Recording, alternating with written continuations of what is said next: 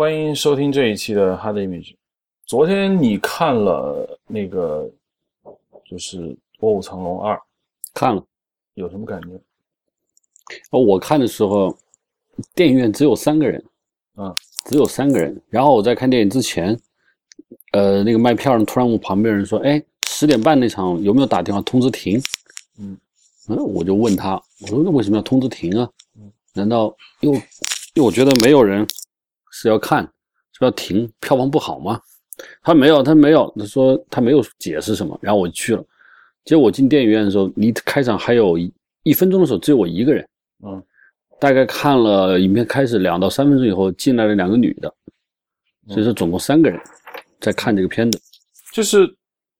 所谓人少，是不是也能说明其实大家由于信息比较发达了，所以他其实也看了预告片，其实大家对他期望值比较低，所以人少。是的，就这么一个电影，如果是别的，就是我我是在北京剧院看的，可能上午十点半嗯，又不是休息日，人不多，但是你们会少到我的这个，我想我看到的这个情况。第二是你不说让我去看，我本来是没有太大的兴趣去看的。当然，我不看预告片，我对它也不会有太大的兴趣。我看了预告片，增加了我不想看的对，欲望。然后，预告片相当的差。然后大家可能大家看了，就是稍微有一点理智的观众都知道，这个无非是拿《卧虎藏龙》这个名字在还能圈一次钱，圈子钱，而且本身古装片在当下市场就很差，嗯，里面并没有特别吸引，呃，中国观众的演员。对，没有。甄子丹算甄子丹现在算他叶问一定会比这个要好，因为叶问是属于感觉跟他是对的，呃，对，而且谁也不知道甄子丹里面演谁，因为就是在大家不知道故事情况下，明显的没有一个大家可以期待的一个演员，所以我觉得好。然后我看了，看完以后，我自己是这么感觉的，就是说，我一点都没有觉得他像是外国人拍的，除了台词，我发现有点奇怪。你说导演还是指什么？呃，其实我说出，就包括影像，啊在我也没有觉得是好莱坞的啊团队干的事情。我唯一觉得像外国片的是台词，啊那嘴型对不上，我明显发现是嘴型是对不上。后来想应该是英文对白，大陆配的音，然后的台词，比如忠诚什么什么是我们现在需要的，这是典型的英语翻译过来的语言。什么什么是我们现在需要的，对，这是典型的翻译过来的语体。呃，看完以后，我就我从三个方面来讲这个片子。第一，肯定是从故事上来说，嗯我觉得故事格局非常的小，从头到尾是西凉派派了一个人过来找这把剑，然后 因为找剑不成，打回老巢，最后在一座宝塔上把西凉派给灭了。对，然后是几个人骑着马离离开。从整个叙事来说是极端的老，对，他甚至没有，甚至没有超过当年的像什么舍利子啊这种老的邵氏电影，一点也没有超过这个。我总想说这一点，就是首先他改编自王度庐那个小说，这个《铁骑银瓶》，就那个小说是紧接着那个玉娇龙的，就不知道你看过那小说没？就我小的时候看过。他那个小说本身格局就不大，它不是金庸那种宏大的历史架构，它就本身就很小。第二个呢，从这个里面的演员的阵容，比如说袁和平，然后杨紫琼，包括演那个仙女像女巫一样的那个袁立奇，她是郑佩佩的女儿。包括他们那种这种搭班子，其实他们就是邵氏的那一套，再玩一次。嗯，对，就是从故事上，我觉得无新意，而且故事范围非常窄，非常非常小。嗯，然后从故事的可看性来说，呃，没有，因为我我在想，我作为观众，我在那儿我要看什么？如果是夺清明宝剑，就要偷这把剑，这是你们最高的一个任务的话，那那把剑就放在那个屋里头，没有任何的防范。就我我原来以为这是把假剑，真剑藏在哪儿，然后这个剑你要想拿到这边有多么多么难。但我发现那把剑就是放桌上，仅此而已。有一个很大的一个坑，就是杨子琼一直说这把剑我要带着，然后我要离开，然后没有任何解释的情况下就被那个魏安给拿走了。我对，就第二，如果说是复仇的难度，如果说是复仇的难度，就是说你们这个魏安，他曾经被这个 西联派养大过，然后他在要杀掉西联派的头目，那最起码有一个他陷入一种两难境地，这是别说中国人，西方人也会说，就你养了我大，我现在把你杀了，那怎么弄？况且，这个男孩并他的死去母亲并不是他的那个养育之恩，就是说，真正把他养大的这个人，并不是他的母亲，并不是他的母亲，是这么一个情况。那我就在邵氏老电影中，这是一个被拍过的主题，就是说我要杀掉养我的人，为了正义。但是我发现他也没有搞，就甚至是。魏魏方的和那个老大没有办法决斗，因为决斗必须让位给甄子丹，他们俩之间没怎么打，因为他打不过他，就就没打。对，我就从故事上就根本是没法看。然后从场面，从作为一个武侠片的袁和平的动作来看，我其实我还有点期待，因为我想袁和平导演他他最起码他觉得他在这一点上他要拿得出手，但我看了以后，动作。动作场面没有任何可看的，唯一有点看头的是冰壶打打架，滑来滑去，那个呢可能以前就拍过，我现在邵氏以前拍过，说冰火打架整个是没有太让我觉得有意思，剩下的都太无趣了。那最后说我的专业影像，我为什么说不像西方好莱坞的团队拍？我就整个用光不能说一塌糊涂吧，也是最最常规、最最常规的。我都我我觉得我嗯一点都不比他们干的差。怎么评价他和那个就是他上一部《卧虎藏龙》的那个鲍德西的？那那的是呃绝绝对可以说是一个天上一个地下。为什么是？为什么一个天上一个地下？从从纯粹的用光理念来说，我觉得这个片子的用光是非常的粗糙，极度的粗糙。它大量的夜景，蓝调一铺。暖调给灯一给，你连模拟这个，它不是很多指灯笼吗？因为它唯一的照明是指灯笼，你模拟指灯笼，你有一个高度，就是说你的主光是如果是灯笼光，远和近得有个变化。它的是挂在房梁上的，你这儿有一个顶光，你的油灯放桌上，它一个底，就是这个光源方向，你微弱的模拟这个感觉，它都没有去做，基本上就是大柔光一给，脸上的明暗层次是完全没有讲究。彻底放弃了，我也不知道这美国摄影师怎么在拍，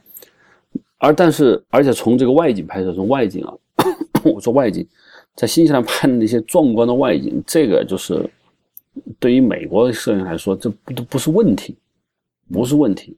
唯一里面有两两场戏，就影像来说，我觉得还是算是做了点搞了点法，就是影片一开场，一般黑白画面，几个小孩在屋里头练剑，这哦，他他用了点脑子。然后是我觉得拍的最漂亮的是，那个韩梅死的时候和他女儿在那个山头马来来回就那个用了点技巧，就用长焦马和后面的雪山，我觉得这两段是唯一一种摄影上 可以说的。剩下的，呃，影片发现最主要的场景就是贝勒府画面，我真的觉得太贝勒府画面为什么感觉是那种？好像放了柔光，你你它是放了柔光吗？你觉得？是放了柔光，有我也不知道转三 D 的时候怎么转的，反正放了柔光镜是肯定的。嗯，然后他想那种柔和的调子，嗯，我不知道是用胶片拍的，我感觉应该是数字拍的。嗯，跟卧虎藏龙那就天壤之别。卧虎藏龙夜景的用光，我没有觉得有登峰造极，没有。嗯，它居然也是个蓝调铺的，但是它的功底是在哪？它的外景呢就不用说了。嗯，外景非常的漂亮。这，至少《卧虎藏龙》在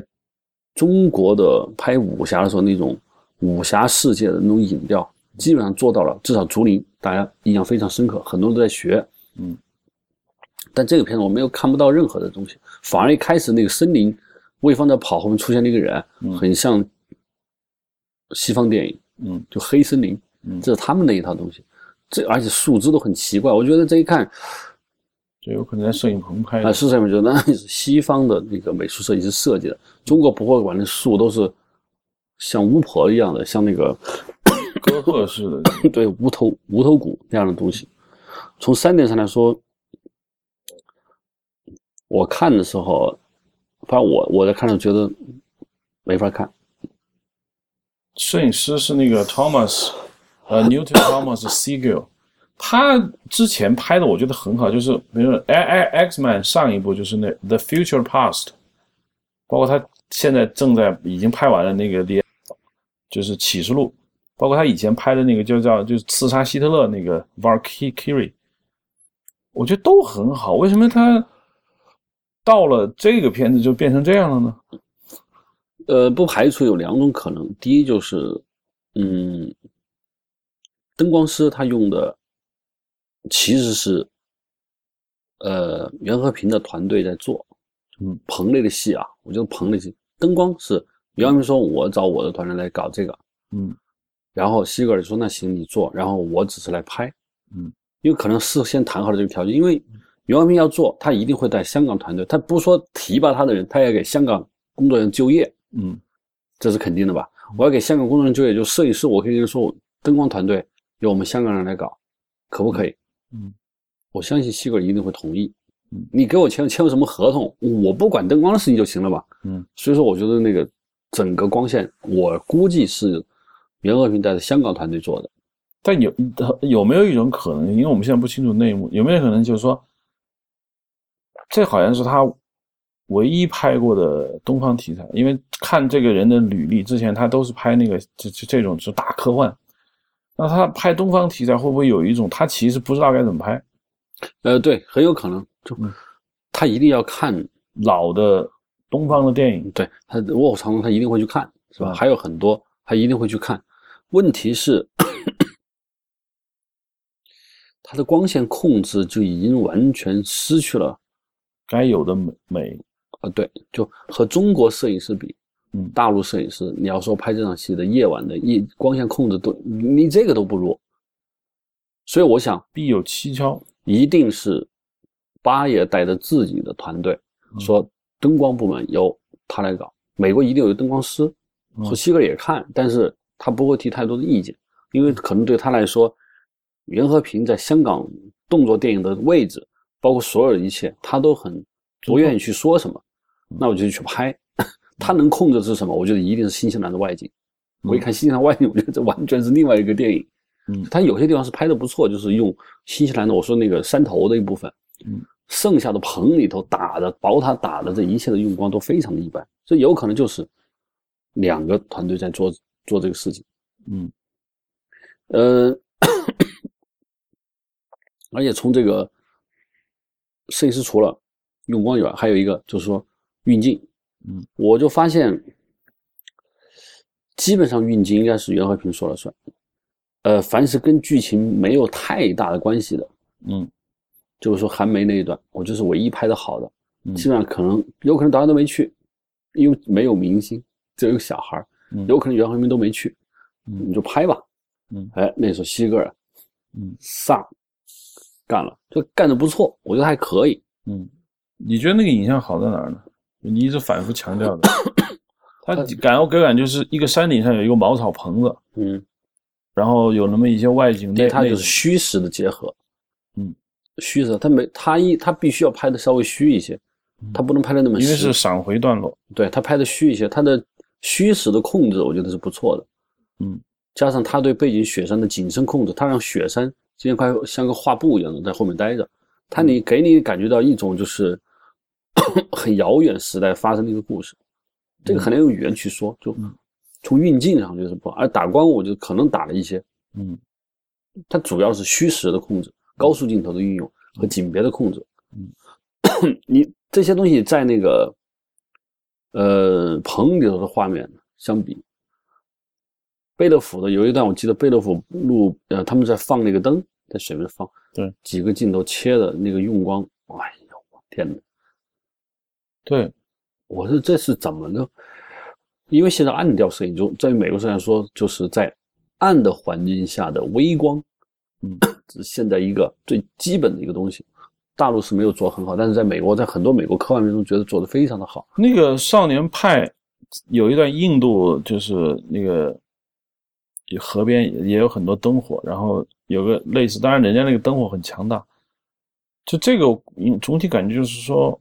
呃。特别像一个很保守、很很很一般的这种拍法，没想法。我几乎可以百分之八十的可能是灯光部分是八 A 的人，嗯，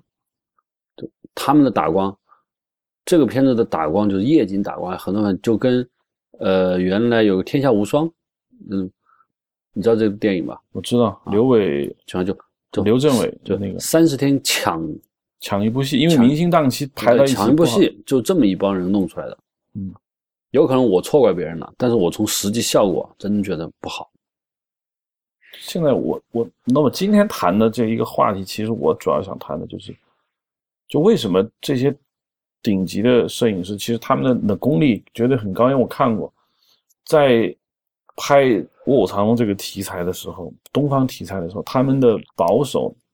他们的局限性或者他们的学习，我更倾向于理解为他们其实不知道该怎么弄，因为在豆瓣上有一个影评。好像他是这么说的，那是豆瓣上那么多影评，唯一对影像提出过一些问题的影。他说，好像这个摄影师只会用大灯笼光和那个大散人色。他说，除了红跟除了黄跟蓝之外，我看不到任何别的颜色的存在。嗯，这就想起来，但是我认为，同样是好莱坞的这个拍这个东方题材。比如说，我举个例，你上次跟我讲，你觉得《色戒》的影像很好，呃，《色戒》影像不错，那也归于平庸吗？不能归于平庸，《色戒》的影像就是过于扎实，过于扎实，归于扎实，嗯，是拍的不错的，嗯。嗯，对，外国人拍东方影像有很多片子，就是获过奥斯卡最佳摄影奖的，最起码有那《一级回忆录》，对，啊，那是获奥斯卡最佳摄影奖的。包括那个《Inception》里面也有一段，对啊，拍那个东方的，还有获最佳摄影奖提名的有很多，就是拍拍过东方的，对这些东西。这个片子你我要回答这个问题，说为什么西格尔拍成这样？我的判断是，就是说他跟导演没有沟通。第一是无沟通。首先，袁和平导演有没有在影像上要搞出点什么？我不知道，应该没有，他没有。所以说他没有太多的去提。就他跟他没有和西格尔一起商量说，我们坐下来说，我们要做一个什么样的一个影像出来以后，首先我们要颠覆《卧虎藏龙一》，是吧？或者我们要颠覆什么什么别的，我们要创造出些什么？可能他们之间没完全没有沟通，基本上无沟通，而且 西格尔对这个影像对他来说也很不知道该去怎么去拍，嗯，就是说他不知道这个武侠片该怎么拍，因为他大量去看，大量的去看。所以他看到了很多邵氏的电影，嗯，他看到了很多香港的武侠片，他当然他也看了这个《卧虎藏龙》，于是他所做出来的东西就是拙劣的模仿，嗯，如果是他做的，那一定是拙劣的模仿。你看他的这个房顶打成蓝色的灯，人在楼顶上飞，这个卧虎藏龙没有任何的区别。西方电影中的夜景一般是怎么处理？嗯，那有很多，非常多。就是为什么西方电影不太容易看到一片蓝灯打过来？呃。你这课可能可能有，但是有有，就是说，首先它这个概理念已经过时了，这是九十年代嗯常用的一种方法，现在已经几乎很难看到了。你就你现在看美国电影，美国投资大的电影的夜景，真的是白光为主，或者是黄光为主，黄绿色。现代片一定是黄绿色，不用说，黄绿为主。嗯，然后是如果是古古装片的话，是以白光，有点灰蓝色。不会有那种来，所以西格尔有可能，他看了很多邵氏片，他也看了很多，然后他最后得出的是个拙劣的模仿。嗯，而对于日景不用光来说，呃，他们又在新西兰取景，因为很多邵氏老片，香港的那些新建的一些外景，他根本不可能去模，他觉得太差了。对，那个我看了。呃，看，因为他就说，那只有外景是他可以控制的，于是他用美国电影的方法拍了一部分。所以是严重的脱节，这是往好了说。还有一种可能性就是，西格也没做过任何功课，他在拍别的片，你拍拍拍，这个片对他来说就是一个活儿，一个活儿。人家给打的电话，实际上是合适，给的钱也相当的牛到位。嗯，可能他以前和可能也认识袁和平，因为听说袁和平在美国也工作过，拍过电影，他可能认识。你说那 扔下行李就开干。那开干的情况下，他只能在一段时间，他只能听命于香港已经的团队，比如说灯光团队，嗯，就做呗，所以就出现了这么一个惨无人睹的局面。对，因为我是觉得，当然我我是这么想，就是说，如果说西方人拍东方题材拍的不好，就算我们刚才说的《色戒》，其实你按你的说法，它也不过就是保守，或者说因为它扎实，嗯，但本身没有太多的创意。当然，我们不谈斯拉罗拍《末代皇帝》，那个那是因为《末代皇帝》是拍摄于八十年代，是吧？八六年，八六年。我认为在八六年之前，东方电影在影线上没有追求，那是划时代的，就一下搞成这样之后，所有人全傻掉了。在之前，我认为包括老邵是，即使是我认为拍的挺好的电影，在影像上都是没太多追求的，就亮。你看，就像你说的那些邵氏的外景，基本没法看。嗯，它不，它不存在任何的构成，就是如果今天是晴天，那就是大太阳打的；如果今天阴天，那那那那那就阴天拍了。并没有什么，这这些东西其实你不能说邵氏没有追求，说那个时候邵氏的流水线产工程就表示它有投资低、时间快。首先你不能等光线，第二是投资低，就是你在外景要去用灯，对于很多投资人老板来说是没有意义的，因为他不知道你外景用灯的意义是什么，因为够亮了啊，够亮了，你你要把这个人打亮以后，你要造什么型？就当然。对于女演员，我们说打个光她漂亮点，仅此而已。你要说把这个这个弄给挡光挡了，我直接再拿灯去做的话，对于投资老板来说是没有价值的，观众也欣赏不到。所以说他不允许这种创作，所以导致这种外景拍来拍去，拍来拍去，反倒变成了一种风格。嗯，就是这么去拍。嗯，那说也还有我你刚才提到的，西方人拍东方，比如说约翰托尔拍的《最后的武士》。日本也是在新西兰，那个最后那一场大战就是在新西兰。就说他他他要告诉你是东方嘛，不管他在哪拍，他要告诉你结果，这是在东方，这在日本。那整个拍摄影像控制那是方，我觉得是非常到位的。对，那那那那是为什么？并不是说日本没有这样的环境，有可能他们就在新西兰拍，各种器材啊，各种后勤都保证都很好，啊，也能找到他们认为合适的工作人员。嗯，并不是说日本没有这样的环境。日本可能环境比较少，因为国土小，那很可能就遇到公路啊、村庄。关键我在日本，就是在日本的人居环境，能住人的地方都住满了。啊，对。那新西兰更小，可能新西兰人少，那里有很多荒地。就，但他要告诉你的结果，他是在东方日本，所以还有就是我看了那个不少，就美国人拍的，就是泰国、嗯，越南，嗯，都我都是不错的，嗯。这个片子，我觉得，如果说要作为一个西方人拍东方的东西，这不是一个很好的一个例子。它的确是特别的不伦不类。有有曾经看了个电影，你还你看过那个《木乃伊三》那个《龙帝之墓》吗？我看过。那电影当然，我们俩曾经在前几期的那个哈利梅吉聊过，就是记得他的那个上海街头，我们曾经说洋人拍中国的亚洲景就是堆群众演员。堆到整条街走不动路为止嘛，那当然是他们的风格。然后这个这个那个龙帝之墓的影像，我觉得一无是处，没什么可聊的。但是我就发现，他那个摄影师 Simon Dugan 以前拍的那个 I Robot，我就觉得影像非常高级。后来拍的那个，当然了不起的盖茨比，我觉得就那么回事。但是 I Robot 真是非常好，所以我得出一个小小的结论，就是说。摄影师对于他文化陌生的东西，他往往找不着北。如果你像 iRobot 好，就在于什么呢？就在于可能科幻那种机器，就包括这个 Seeger 拍的那个 X-Men 系列，就是这种东西在他们是他们的根儿，他就是知道该怎么弄。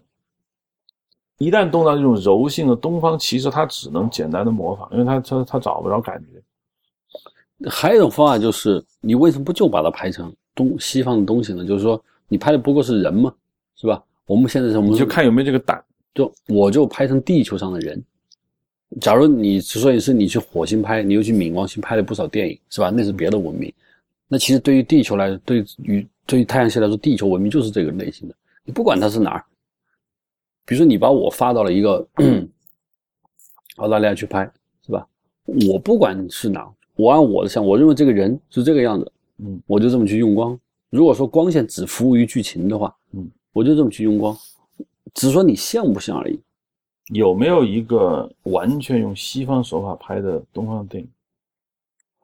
就他，他不会出现，我觉得《末代皇帝》就是这样，它是完全按照意大利的那套油画理论拍的东方，它没有任何一个地方是搞中国那一套的东西，没有。嗯我反正我在《末代皇帝》我没有看出来，嗯，是搞东方这套东西，而且大多数我看到的西方人拍的东方，呃，没有人刻意要去模仿东方的东西，因为很难，除了《功夫熊猫》，嗯他们在搞这个，嗯，呃，剩下的没有，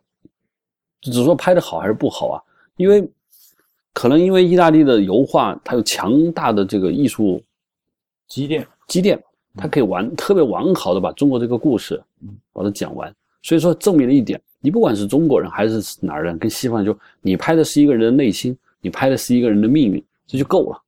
不管是什么，怎么都拍都可以。那你觉得《道士下山》里面的那个，那个是澳大利亚那个叫什么 Jeffrey，嗯，他拍的中国，你认为呢？呃，我就觉得产生了一点脱节，就是说，当然跟美术环、美术设计有关，就是他拍的这个东方的外景，嗯、也没有找到太好的，就遇到好好风光的时候，一定会拍的不错。影片开头，包括他从那个山上下来，但你发现他在那个树林里头，那就不能拿着枪互相就，也是阴天一片树林，嗯，就这么拍了，没有什么嗯。特别的地方。他那个上海的夜景，那个街头的，不是不知道是不是上海、杭州，杭州的夜呢，就也是那样。他在松江那个片场拍了一些，就是范伟他们家，包括他追嗯。骑自行车，包还有范伟的那个药店，那就是在松那江那个是棚里拍，松里，但是又那集是棚里棚里拍的。完全是棚里拍的，包括街道都是棚里拍的。这是美术师跟我说的，嗯就是他在棚里拍的，就是非常的 不像东方的东西。你是说他们没有往东方上去做？呃，没有，就是首先陈凯歌这个导演他不允，我觉得他不会允许这么干。嗯，就他们要，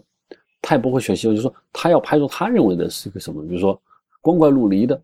嗯热闹非凡一定是陈凯歌的脑子是吧？这是词词听起来都熟，叫光怪陆离，嗯 他要这个东西，所以它里面的房子都非常非常大。你没发现这药量大的成什么样子吗？因为因为我我总觉得那种是因为为了拍摄上好不看，，你拍照好看，那你你得让真实感。这个基本的美术师他有这个就特别大，而且窗户都特别奇怪，而且还有花呀、房子啊都很奇怪。我觉得他是要的这种他要一种糜烂。他就说这个道士在山上那种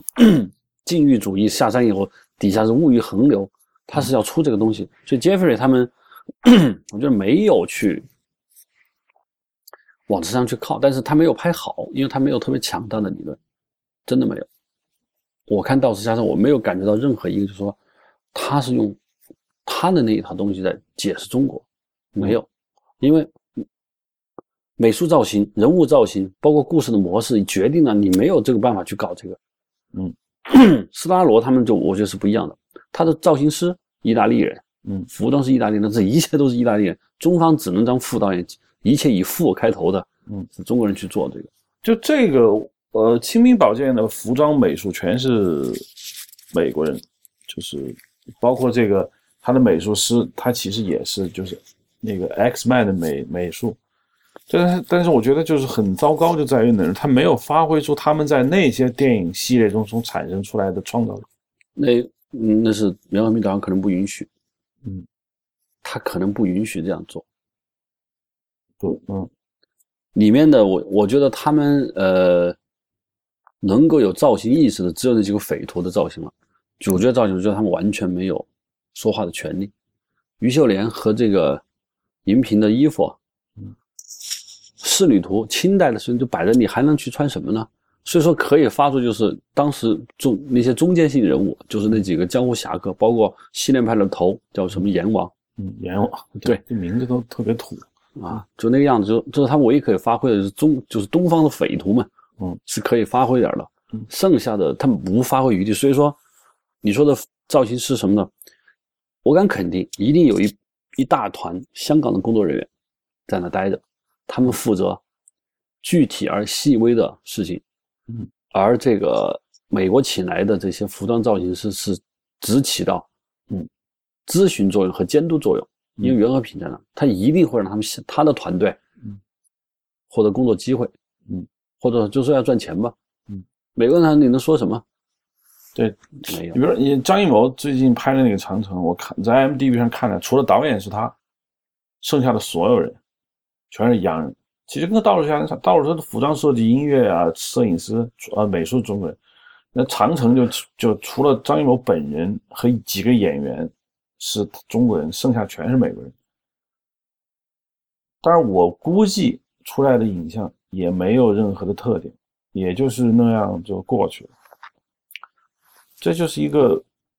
我觉得你对你说的 X Man，你说的这些电影，它有一个很强的一个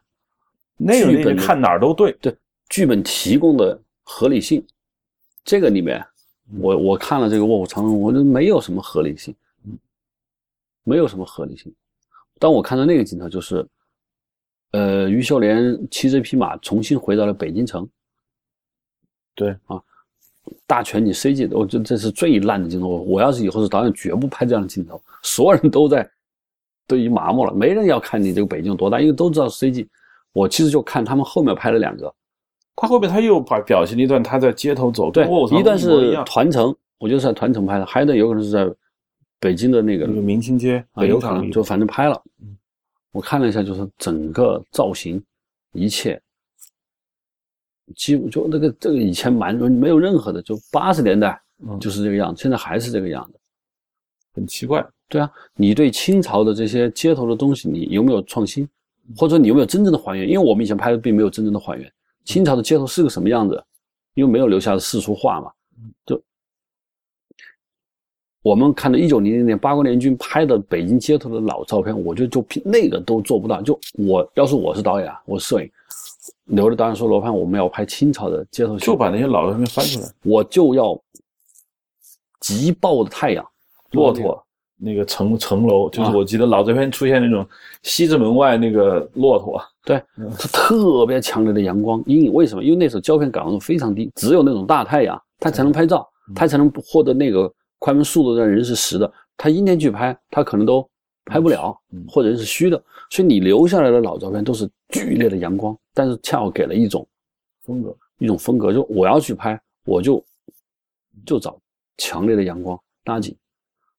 街上不要需要，哪有那么多？没商业有那么丰富吗？我觉得大多数是，如果是夏天，应该是知了叫大家懒样带着几条狗，有那么零星几个人过，这是他正常状态。这是我觉得现代电影美学，就是电影的现代感的东西。但是这个我一看，我一看那两镜头，因为你一直跟我强调说是西方人拍嘛，我还饶有兴趣，我看有什么不一样。我一看就就没有任何区别，完完全全的没有任何区别。对，想起了，就是看那个镜头，我就想起了一群副导演在街上赶群众演员，然后几个大灯一摆就拍了。哦，对啊，即便是对北京的这个北京当时的介绍，也是最 CG 镜头这样合成到实拍的画面中，就没有什么。要是我拍，它不是有个正阳门吗？嗯，镜头就在正阳门里，就我只要人一个剪影过去，远处的北京城，我就在一个拱门表现一点点就够了。如果我要一定要用 CG 的话，嗯，我在这个正阳门里头做一点事情，嗯，他都可以。但是他用了一个最常见。后来我我就从那个时候我在想，袁和平导演拍这片子的所有的过程中，我觉得他没有想去创新，因为他的年龄，嗯，他所过去受到的电影教育，其实他成功起来的所的原因，都决定了他不可能搞去搞革命去，甚至搞创新他都不会的，嗯，没有意险很大，第一是风险很大，第二是也没有兴趣。没有兴趣。他，我就我觉得在这片中，他要他要做到的事情是一件事情，就是说我怎么让这个片子我的剧本那几句绕口的台词说的合情合理。就江湖是什么？江湖是一个人心，江湖是一个道义嗯就道义永存，这就是他的主题。啊！对我写了这个帖子，贴贴，有人来请人来帮忙，说怎么江湖再险恶，道义还是有的。嗯，我觉得袁和平导演所做一切工作，就是要把这个事情做得合理了就行了，剩下的 no。因为我一直让你注意一下那个刘成宇有什么想法。刘成宇，嗯，我一他一出场的时候，我就觉得他很怪。呃，他一出场我就注意到了，就我啊，我想这个是罗登说的那个那外那个女演员吧。我觉得他从纯表演技巧来说，他没有表演，就他表演很失败。就是他唯一的好处是他那一张混血脸，导致了他不像你说的，就是中国大陆电影常出现的这一类女孩的，对土，就是他不土，他洋气，对就行了。第二，要叛逆，要叛逆就得不一样，要不一样就得长相上就不一样，对，所以他用了这个手段。对，这这个女孩有一点可能原来他们发现这女孩的眼神，就是我觉得有点怪。这就我说，因为《卧虎藏龙》它是以一个青春叛逆少女玉娇龙为切入点讲的，比如说在那个电影中，玉娇龙是一个让人觉得很着迷的角角色嘛，因为很少去这么去拍。那么这个电影也是一样，就他认为这个少女给他们带来了一种，哎，这又是一个青春叛逆少少女，但是。我觉得他们没有意识到怎么更好的去用这个角色，这角色设定了，但是他们不起作用，他很容易就放弃掉了。对，而且影片因为有两个大巨星，所以我觉得在故事倾向上没有给他们，大家所有人都说他跟魏芳还有点感情，是吧？嗯，有肯定有，但没拍，因为没有时间拍。对，那两位大明星。这故事就没就就没讲清楚，所以他不敢。我觉得有人他说不敢给时间给他们两个人。第二是这两个 小演员之间的那个想要出来，就是因为青涩，他们跟江湖是完全不一样的。他们俩谈恋爱是很直接的。我期待是这个，就是说他不说你要有定性吗？嗯，哎，我觉得这个设计有点意思。就他我喜欢男人在旁边看着我，看我出手，我怎么也定不下来。我就想于秀莲一走，他们之间是怎么对话的？还没有，有你他你让我笑，你冲我笑一下，我就我就不打扰你。他笑了一下，然后给了一个美丽的镜头，但是他并没有发展下去，他没有推动这个剧情。对，而且是他们两个人那种就是嘻嘻哈哈的谈恋爱，和于秀莲和 孟思昭这种，对，这 这这应该成为对比，但是没有去做这个事情，没有成对比。就比如说于秀莲和孤狼，他们两个看到那俩年轻那么谈恋爱，他们觉得操我们。当年真是跟李无白一样，我们就沉默毁了一辈子。这个点虽然不高级，但是让观众要直直接能明白。没有，后来我想，他的时间要花在很多地方，嗯，没有时间干这个，嗯。还有一个就是说，除了这两对戏，剩下有戏的应该是那几个帮手，嗯，那是完全浪费掉。这酒店呀，什么吴影霞呀，就是我一我一看我就特，我看见他们戏我特别难受。为什么呢？就是说。他们有可能英文对白，就这几个演员都会说英文，他们英文对白，我就看着我看他们戏的时候，就是我发现配音上故意给人配的很有北京腔，嗯，就配音的时候，嗯，我这是个极大的败笔。当然这跟袁和平无关啊，就是说我作为我听配音的时候，他们把这几个人配音都是一口北京话，是非常大的败笔。应该配成什么？中国的南腔北调都是说的普通，但是你能听，比如说那个酒店有可能就是一个西北人，是吧？那里面什么什么，他是一个有一个脸瘦，你可以配成南方人的普通话，就你能感觉这是江湖。你现在全是一帮北京痞子在那说，哎呀，我那个难受的呀。这是当然，这是配音，中国电影配音就没动脑子就，这么配了。但是从剧情上面来说，他们是代表着江湖中仅留下那种叫道义和情感，超越了这个武术之外的一种情感。就是因为他是旧武侠剧，不是新武侠剧。新武侠剧是我们每个人在江湖混是为了什么？我们江湖混了是混为了某样东西。因为他是见的是王都庐那个老一代，就是说是所谓的侠客，就是走江湖的，跟街头卖艺的没有太大的区别。就那我们活下来的，就是说我们靠了武艺，真的就是靠朋友，靠互相关心，靠姐妹相称的生活上互相照顾，我们才能活下来。因为无父无母，也没有固定收入。那这是他们这一层的情感东西，这种情感东西，在我在影片中我在看的时候，就是有一点儿，比如说有一段特别尴尬的戏，就他们围着桌子吃饭，问那女孩，就说白就是说黄色笑话吧，引诱这个孩子说黄色笑话，就